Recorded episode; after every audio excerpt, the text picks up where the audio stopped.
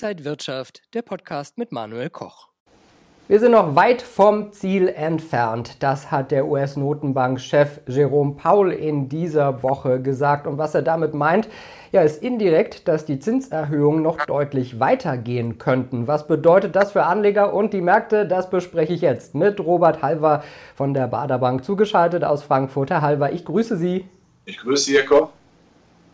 Herr Halver, heißt das, wir sehen bald Zinsen Richtung 6% in den USA?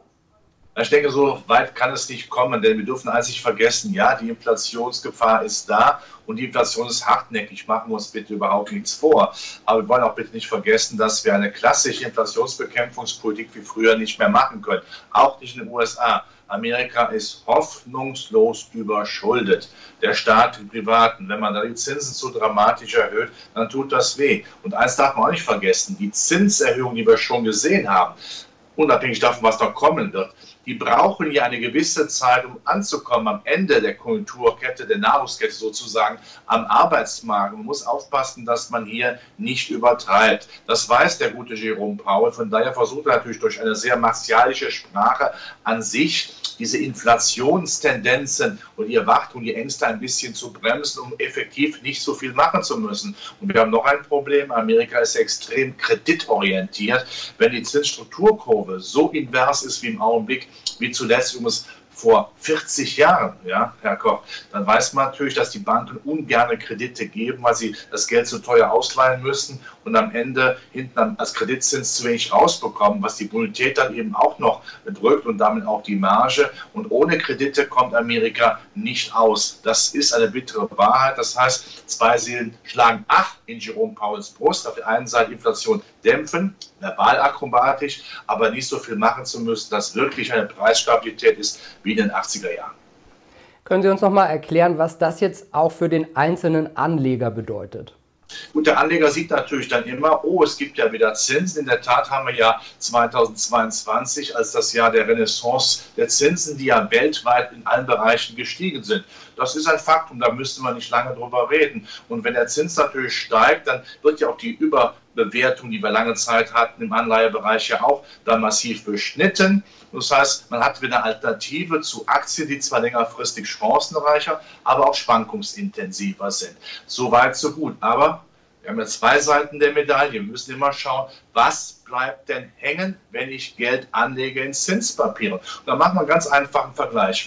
Gucken wir doch jetzt mal auf den Realzins, also Zinsen oder Anleihen an Inflation im Vergleich zu 2021. Dann müssten wir sehr deutlich sagen, im Augenblick ist der Zins nach Inflation noch unattraktiver als 2021 im Jahr der Niedrigzinsen, der Strafzinsen oder der schöneren Begrifflichkeit Verwahrentgelt. Wenn das der Traum sein soll für eine neue Renaissance des Zinssparens, dann sehe ich das nicht so. Das heißt jetzt nicht, dass man generell die Finger von Zinsen lässt, aber zumindest schaut, wie ist die Auswahl ein Festgeld oder eine Staatsanleihe, da ist natürlich der Realzins besonders tief, also Zins dann Inflation. Da sollte man dann doch vielleicht etwas höher gehen vom Risiko auch Unternehmensanleihen oder eine südeuropäische Anleihe. Da wissen wir natürlich alle, dass Mutter, die Mutter Natur, die EZB, die schützende Hand drüber hält. Also da kann so nichts anbrennen. Aber generell zu sagen, Zinssparen ist das A und O, das sehe ich nicht. Dann auch weiterhin auf den Aktienmarkt schauen. Wir dürfen hier eins auch nicht vergessen. Wir haben zwar nicht mehr Liquiditätshosse, wo ich sag mal, alles gekauft wird, was nicht bei drei auf dem Baum ist an Aktien. Aber man sollte zumindest die Aktien kaufen, die ein vernünftiges Geschäftsmodell haben.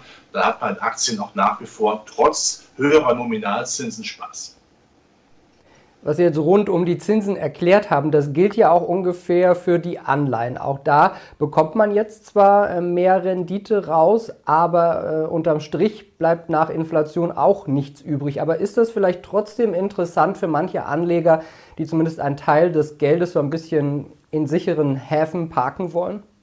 Ja, die sicheren Häfen sind in der Tat sicher, weil die Notenbanken ja eine Schuldenkrise nicht zulassen können. Das wäre dann die letzte. Da müssen wir ganz genau aufpassen. Danach ist unser Finanzsystem endgültig am Ende. Damit kann man ja durchaus spielen. Warum sollte man nicht auch mal höher rentierliche Papiere, Anleihen kaufen, die dann, wenn der Inflationsdruck nachlässt und er wird auch Ende des Jahres oder in der zweiten Jahreshälfte dann ein Stück weit runterkommen, da vielleicht dann auch mit Kursgewinnen wieder zu verkaufen. Ich sage ja nicht komplett Zinsen ignorieren, darum geht es nicht, aber man muss eben an dieser, an dieser schönen, heilen Welt äh, rütteln, dass Zinsen auf einmal wieder alle glücklich machen. Hurra, hurra, es gibt wieder Zinsen. Die gute alte Zeit ist zurück. Das sollte man nicht tun.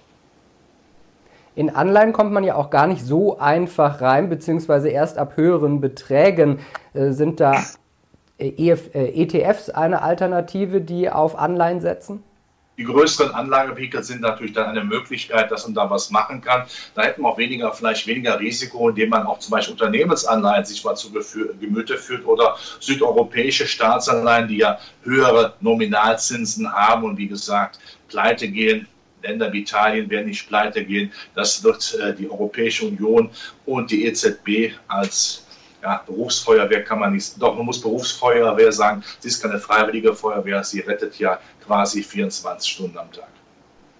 Der DAX hat in dieser Woche auch ein neues Jahreshoch bei über 15.700 Punkten erreicht, hat dann aber auch wieder abgegeben. Aber schaukelt man sich in der Seitwärtsphase langsam weiter nach oben?